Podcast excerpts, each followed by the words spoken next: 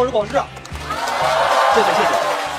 我最近发现我的长相会给我带来一些困扰，当然不是丑啊，是我长得太老实了，这样很容易让我遭到一些道德绑架。就比如说，当有人问到我的择偶标准的时候，我发现我没法回答我喜欢一个性感辣妹。大家会觉得啊，他不是应该喜欢善良的吗？就我这个长相，只要是喜欢一个辣妹的话，我就是个坏人。我现在特就特别羡慕那些天生长得很坏的人，他们只要不骚扰辣妹就是好人。我觉得还有一个发现，就是女性越来越好看了。就为什么以前没有发现？可能是因为最近挣到钱了，敢看他们了。看完之后，我就觉得现在女性的平均颜值比男性要高，对不对？当然这个事我有一定的责任，是吧？但是看到徐志胜之后，我觉得他的责任更大。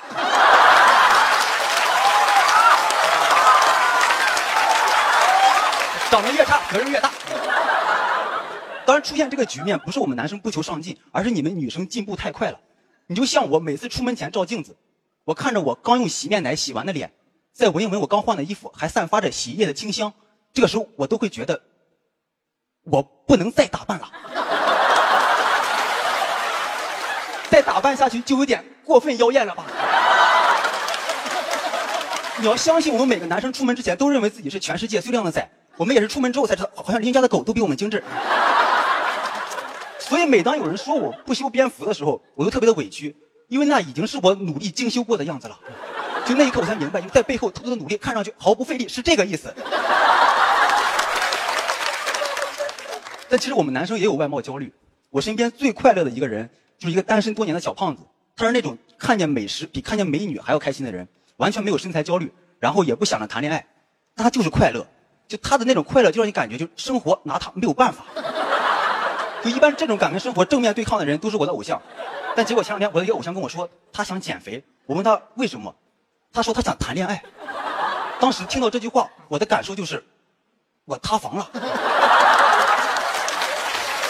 他竟然要谈恋爱了，没想到你胡子拉碴的竟然也要取悦女性了，跟绿茶有什么区别？你这个胡茶婊。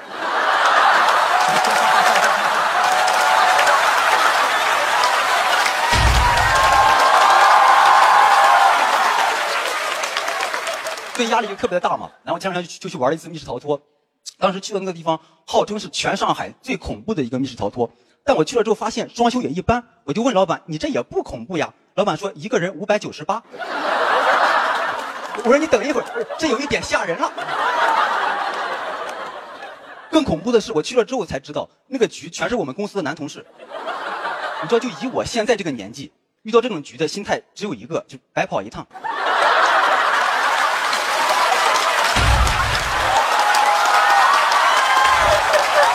这么说，这就很真实。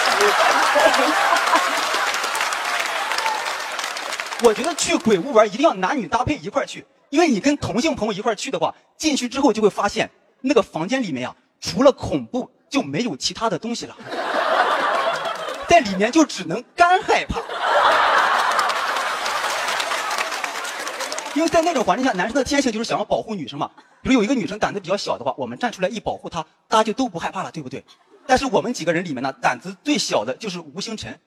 当吴星辰在里面被吓得大喊大叫、上蹿下跳的时候，我们发现他并不能激起我们的保护欲。不仅不能激起我们的保护欲，甚至我们也想吓他一下。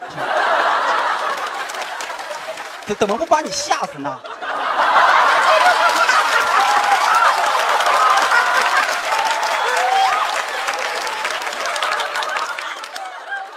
当时是扎了一头脏辫进去的进去之后他的脏辫直接被吓开了。